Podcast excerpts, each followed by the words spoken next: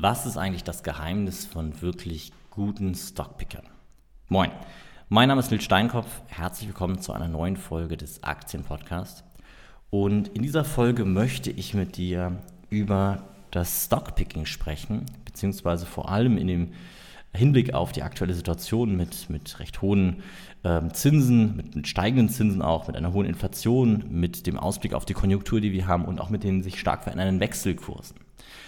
Und genau in dieser Situation zeigt sich, ähm, was eigentlich gute Stockpicker oder gute Strategien von weniger guten Strategien auch am Ende unterscheidet.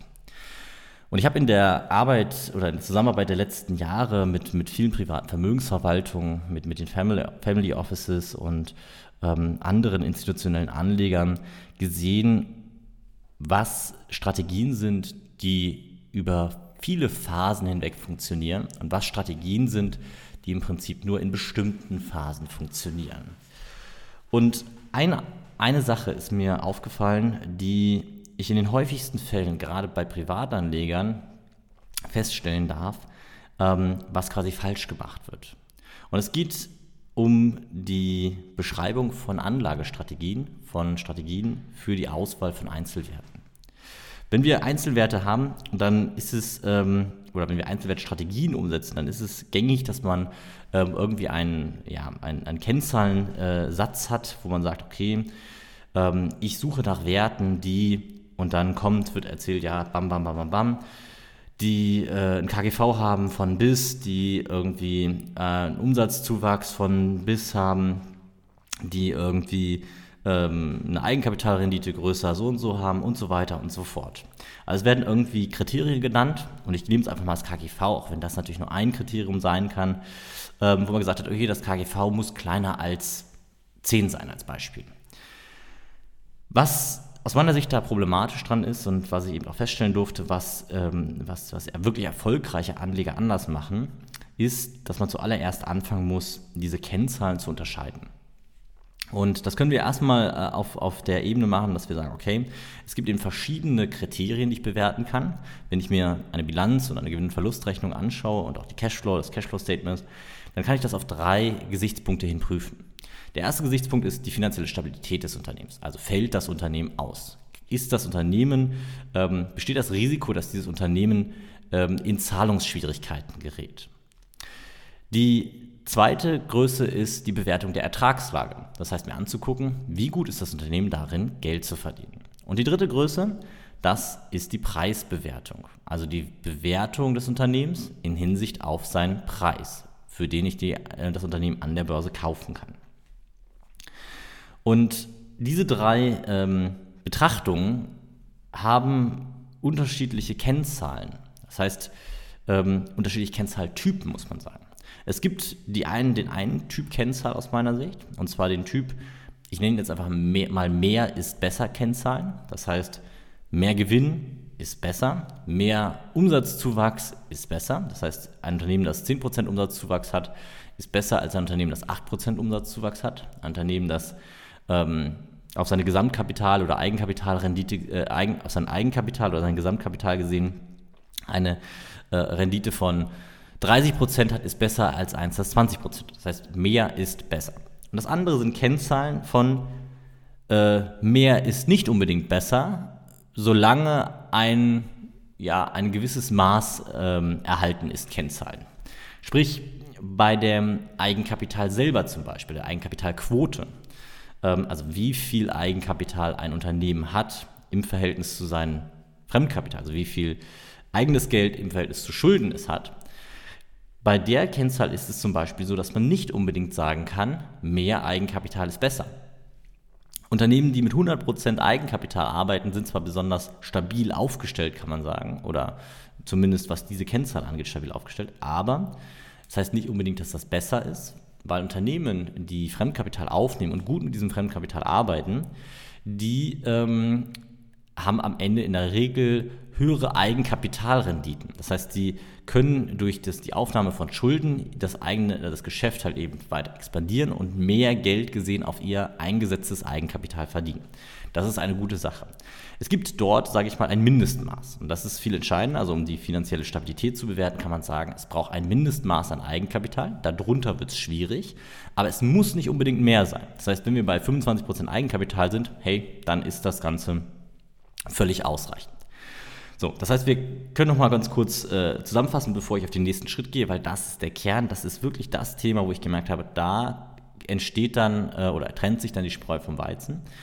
Wir haben im Prinzip drei Perspektiven, mit denen wir auf die Unternehmenskennzahlen gucken können. Das ist einmal einerseits die finanzielle Stabilität, das ist andererseits die Ertragslage und das dritte ist die, äh, die Bewertung, also der Preis des Unternehmens. Und dann gibt es verschiedene Kennzahlen. Einmal die Kennzahlen, wo man sagen kann, mehr ist besser und einmal die Kennzahlen, wo man sagen kann, mehr ist nicht unbedingt gleich besser, aber ein Mindestmaß wäre schön. Und wenn wir jetzt auf den nächsten Schritt gehen und sagen, okay, wir wollen Unternehmen ähm, bewerten und Unternehmen finden, die für uns interessant sind, dann passiert häufig Folgendes, dass man Bücher oder Leitfäden oder ja, etliche andere ähm, äh, Informationsquellen nutzt und dort werden manchmal Anlagestrategien erklärt. Ähm, das ist immer erstmal schon mal schön, wenn es äh, Leute gibt, die quasi harte ähm, Regeln nennen können, weil sie damit ähm, schon mal, wie ich finde, einen Schritt nach vorne machen, um eine gewisse Transparenz auch zu ermöglichen, zu sagen, okay, was ist denn gut und was ist denn schlecht. Häufig sehen diese, diese Listen oder diese Strategien dann so aus, dass man sagt, okay, das ähm, könnt ihr einfach mal zum Beispiel Charlie Munger oder, oder äh, Benjamin Graham angucken. Äh, in, seinem, in seinen Büchern hat er quasi gesagt, okay, ein Unternehmen, das als Beispiel äh, unter einem KGV von 8 ist und äh, eine gewisse finanzielle Stabilität durch die Eigenkapitalquote und so weiter und so fort hat, das ist gut. Oder das ist günstig, das ist kaufbar. So, und er sagt da die harte Grenze mit dem KGV von 8 zum Beispiel. Und da kommt der Punkt, wo ich ansetzen möchte. Es gibt zwei Möglichkeiten, Bewertungen durchzuführen. Häufig wird die Möglichkeit gewählt, dass man harte Kennzahlen will. Das heißt, ein Unternehmen mit einem KGV von 8 ist besser als ein Unternehmen ähm, oder ist ein Unternehmen, was ich kaufen würde, während ein Unternehmen, das KGV von 12 hat, eben äh, oder über 12 hat, ist äh, zu teuer. Es ist aber so, dass die großen Einflussfaktoren, die ich anfangs erwähnt habe, die Zinsen und ähm, das, damit meine ich das, das Marktzinsumfeld, was beeinflusst wird von Inflation und Leitzinsen, äh, die Konjunktur, die Wechselkurse, dass diese Einflussfaktoren maßgeblich einen Einfluss darauf haben, wie der Gesamtmarkt bewertet wird. Wenn die Zinsen sehr, sehr niedrig sind, sind die Bewertungen von Aktien hoch. Das heißt, wir haben eher in der breiten Masse ein KGV von 20 oder 25, als dass wir ein KGV von 10 haben. Wenn die Zinsen hoch sind, ist die Bewertung von Aktien eher niedrig. Das heißt, wir haben dort dann eher das Thema, dass wir sagen, okay, wir haben äh, bei einem Zinsumfeld von 6 oder 7 Prozent vielleicht eher eine Bewertung um die 10 oder maximal 15er KGV.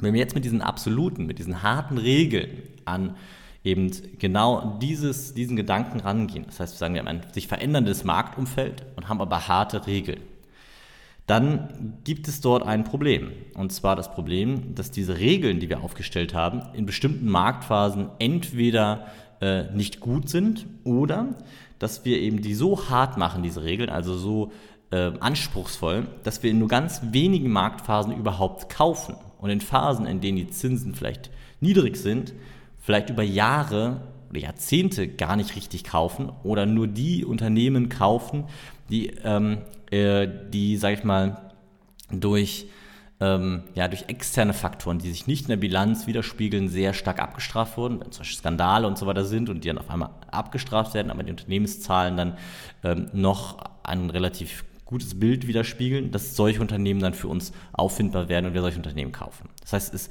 führt eigentlich dazu, dass wir kein besonders cleveres Kaufen machen, sondern eben in bestimmten Phasen kaufen können und da so viel kaufen können, dass wir eigentlich gar nicht genug Geld haben, um so viele Unternehmen zu kaufen. Ähm, oder eben Phasen haben, wo wir eigentlich nur Ausnahmefälle ähm, finden mit diesen Kriterien. Ein viel, viel besserer Weg, und das ist ein bisschen auch ein Erfolgsgeheimnis, ist eine relative Bewertung durchzuführen. Das heißt, wir bewerten nicht und sagen, ein Unternehmen mit einem KGV von 8 ist gut oder schlecht. Ich nehme das KGV einfach nur als Beispiel. Das KGV ist an der Stelle gar nicht die Kernrelevanz, aber erstmal, ich nehme einfach diese eine Kennzahl, das ist am Ende ein Stack aus Kennzahlen. Also wir, man benutzt in der Regel eher, betrachtet eher zehn verschiedene Kennzahlen und, und macht für die Bewertung durch. Aber ein KGV mit, einer bestimmten, mit einem bestimmten Wert, als Beispiel 8, ist nicht gut oder schlecht, oder es ist auch nicht die Grenzwert, sondern wir gucken uns an, dass die Unternehmen relativ bewerten. Das heißt, wir sortieren die Unternehmen ähm, nach, den, nach einer oder auch mehreren Kennzahlen und machen einen Rang quasi. Das heißt, wir sagen, mir ist egal, wo der absolute Wert ist, ich bewerte relativ für diesen, ähm, für diesen, äh, für diese Kennzahl, welches Unternehmen das beste Unternehmen ist. Das heißt, als Beispiel, ich filter erstmal durch und filter irgendwie raus alle Unternehmen bei, ähm, wir brauchen ein Mindestmaß an, an Wert, also eine gewisse finanzielle Stabilität. Das heißt, wir brauchen ein Eigenkapital, was mindestens, ich sag mal, 15 oder 20 Prozent hat. Und filtern erstmal den Rest raus, dass wir all die Unternehmen, die finanziell instabil sind, schon mal raus haben. Und dann sortieren wir diese Unternehmen und sortieren die Unternehmen eben nach der Bewertung, aber wir sortieren sie relativ und sagen, es gibt kein Mindestmaß oder es gibt keinen kein, kein Wert, keinen Grenzwert, keinen absoluten Grenzwert, der unterschritten oder überschritten werden muss, sondern es geht darum, eine relative Bewertung an der Stelle durchzuführen, zu sagen, guck mal, das ist das günstigste Unternehmen, das ist das beste Unternehmen an der Stelle. Und diese relative Bewertung funktioniert deshalb sehr gut, weil wir einfach sagen, okay, der Markt hat eine generelle Bewertung und wir schauen an dem Markt uns nur an, ob wir, ähm, also dass wir die besten Werte, also die für uns besten kaufbaren Werte am Markt kaufen. Das darüber liegende notwendige Timing machen wir über die großen Einflussfaktoren, also die großen Kennzahlen, Zinsen, Inflation, Konjunktur, Wechselkurse und so weiter. Das heißt, wir stellen uns erst die Frage, und jetzt sind wir halt diesen Top-Down-Investing-Ansatz, den ich immer wieder gerne vertrete, wir stellen uns erst die Frage, ähm, ist es momentan überhaupt sinnvoll, Aktien als, ähm, als Anlage im Portfolio zu haben? Wenn die Marktfaktoren sagen, ja, es ist sinnvoll, dann gehen wir nicht eine absolute Bewertung, sondern sagen, okay, dann ist uns egal, der Markt hat dann schon irgendwie seine Bewertung richtig gemacht. Wir wollen nur das Beste am Markt, also das günstigste am Markt oder das am stärksten wachsende am Markt kaufen. Ähm, und das ähm, wir quasi dort einfach relativ gucken, was ist denn das günstigste. So, und damit haben wir zwei große Vorteile. Das eine ist, dass wir immer am Markt äh, geeignete Investitionen finden und dass wir in Phasen, in denen der Markt quasi, also die Marktumgebung nicht gut genug ist, gar nicht groß investiert sind. So, und, und wir versuchen nicht mit absoluten Kennzahlen ähm, in einem Szenario, in dem vielleicht ganz andere, ganz andere Gegebenheiten sind, weil man muss eben verstehen, dass, dass diese Kennzahlen, also wenn ich sage jetzt mal, die Konjunktur um 20 Prozent wächst, dann ist ein Unternehmen mit 10 Prozent Wachstum ähm, eigentlich eher kein gutes Unternehmen. Wenn aber die Konjunktur um 20 Prozent schrumpft und ein Unternehmen 10 Prozent Wachstum hat, dann ist das sehr, sehr gut. Da merkt man eben, wie relativ äh, eine, eine Unternehmenskennzahl sein kann. Sie muss im Zusammenhang betrachtet werden. Und das ist das ganz große Geheimnis am Ende, warum manche Anlagestrategien sehr, sehr gut funktionieren und andere Anlagestrategien überhaupt nicht gut funktionieren. Äh, besonders Anlagestrategien, die starre Kennzahlen haben. Starre Kennzahlen, wie zum Beispiel, dass man eben sagt, irgendwie eine Preisbewertung über oder unter ist gut oder schlecht. Ähm, gerade solche, solche Strategien, da würde ich mich von distanzieren, weil solche Strategien haben eben das Problem, dass sie vielleicht in Phasen funktionieren, aber sobald Veränderungen am Markt stattfinden, sind diese Kennzahlen eben nicht mehr, äh, nicht mehr richtig. Die, äh, sie werden quasi ähm, nicht in Relation zu dem Rest des Marktes betrachtet. Und das ist eine ganz, ganz wichtige, eine ganz, ganz wichtige Sache, gerade in dieser Phase, gerade in der Phase, in der wir uns befinden, weil jetzt sind viele Unternehmen auf einmal günstig. Äh, auf einmal kommen viele Unternehmen mit Kriterien, wo man vorher gesagt hätte, Mann, das ist ein richtiges Schnäppchen. Weil man muss halt eben dazu sagen, vor einem Jahr waren die KGVs, konnten die KGVs im Technologiebereich gar nicht zu hoch sein. Unternehmen mit 30-fachem KGV waren der Standard, mit 50-fachem oder 100-fachem KGV waren die Regel Und äh, es gab Unternehmen, die eine 200 oder 300-faches KGV hatten. So, und jetzt guckt man auf die gleichen Unternehmen und stellt fest, Mensch, da gibt es welche, die haben 8er oder 10er KGV und sind eigentlich stabile Unternehmen. Was ist denn da los? So. Und das ist genau dieses Szenario der, der, der, ähm, ja, der Veränderung des Marktumfelds, die aber eine Veränderung der Bewertung oder der, der Kennzahlen, der Gesamtkennzahlen eigentlich geschaffen hat.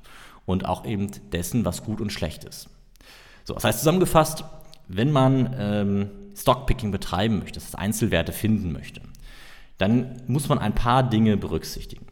Angefangen bei der äh, Betrachtung von verschiedenen Arten von Kennzahlen und auch verschiedenen Gesichtspunkten erstmal. Also die Gesichtspunkte sind finanzielle Stabilität, Ertragslage und der Preis.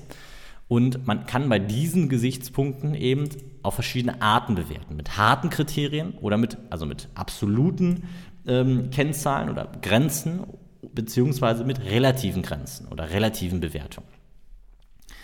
Diese absoluten Bewertungen haben den Nachteil, dass sie in bestimmten Marktphasen funktionieren, in anderen Marktphasen wieder nicht. Und die relativen ähm, Bewertungen haben den Nachteil, dass quasi in jeder Phase gekauft wird oder gekauft werden würde. Ähm, das heißt, man braucht dort eine zusätzliche, eine zusätzliche Prüfung vorweg, ob momentan überhaupt eine Phase ist, in der ich überhaupt in Aktien investiere. Das heißt, ich brauche bei der relativen Bewertung einen anderen Sicherheitsmechanismus, um um zu gucken eben, kann ich Einzelwerte ähm, jetzt überhaupt mein Portfolio machen, Pack, macht das überhaupt Sinn? Und diese relative Bewertung an der Stelle, die ähm, äh, kann dann eben durchgeführt werden. Aber das, eine relative Bewertung sollte nur in Kombination mit einer, ähm, ja, mit einer Bewertung der makroökonomischen Lage durchgeführt werden. Bei absoluten Bewertungen kann das teilweise auch ohne eine Bewertung der makroökonomischen Lage funktionieren. Absolute Bewertungen haben aber an ganz vielen anderen äh, Punkten äh, im Prinzip ähm, schwere Schwächen, nämlich einmal die Schwäche, dass man in den Phasen, in denen die Marktbewertungen sehr hoch sind, man sehr wenig Unternehmen findet. Und wenn man Unternehmen findet, dann stimmt meistens irgendwas mit den Unternehmen nicht. Und dann gibt es andere Phasen, wie jetzt gerade, da findet man sehr, sehr viele Unternehmen, eigentlich so viele, dass man gar nicht weiß, welches soll man denn von denen nehmen, weil die alle die Kriterien erfüllen. Das heißt, man hat auch keinen Favoriten irgendwie geschaffen. Sprich, ähm, es gibt halt bei beiden Vor- und Nachteile, aber die Nachteile der relativen Bewertung kann man relativ einfach durch eine Ergänzung ähm, der Bewertung der makroökonomischen Lage ähm, ausmerzen und hat dadurch am Ende eine, äh, einen sehr guten Ansatz, wie man seine Strategie aufbauen kann.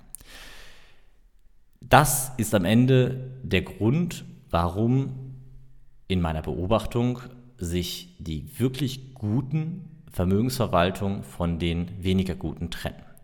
Wirklich gute Vermögensverwaltung führen relative Bewertungen durch und bewerten zuerst immer die aktuelle Marktlage, die makroökonomische Situation und arbeiten sich im Prinzip von oben nach unten vor. Das heißt, Top-Down-Investing, wir kommen von den großen Einflussfaktoren und arbeiten uns zu den kleineren Einflussfaktoren vor, um am Ende dann irgendwann den Einzelwert quasi zu analysieren und dort arbeiten wir mit relativen Bewertungen. Gut, ich hoffe, dir hat die Folge gefallen. Ein, äh, eine kleine Pause hatte ich ja eingelegt. Äh, ich hatte beruflich sehr, sehr viel zu tun ähm, und dadurch musste ich an der Stelle ähm, ja, die, äh, die, den Freizeitspaß, zu dem dieser Podcast am Ende auch irgendwo gehört, ein wenig nach hinten schieben. Aber ähm, das Ganze hat sich so ein bisschen gelöst. Das heißt, ich konnte mich wieder hinsetzen, konnte eine Folge veröffentlichen. Ich hoffe, sie hat gefallen. Ich freue mich natürlich nochmal an dieser Stelle über jede positive Bewertung, ihr habt es schon ein paar Mal gehört, ähm, bei, bei iTunes oder Spotify. Und ähm, wenn das Thema Investieren für dich selber interessant klingt, dann lass uns vielleicht mal gerne darüber sprechen, ob ich dir helfen kann. Ähm, du kannst einen Termin buchen unter termin.finance.academy ähm, und dort ähm, können wir einfach mal schauen, in welcher Situation du bist, ähm, wo du vielleicht hängst. Ich, wir können einfach mal ganz unverbindlich gucken, wie ich dich unterstützen kann und ob gegebenenfalls ähm, ja, bei Bedarf natürlich und auch äh, wenn das äh, von der Chemie passt her, ob wir in eine Zusammenarbeit gehen. Ansonsten vielen Dank fürs Zuhören. Bis zum nächsten Mal. Ciao.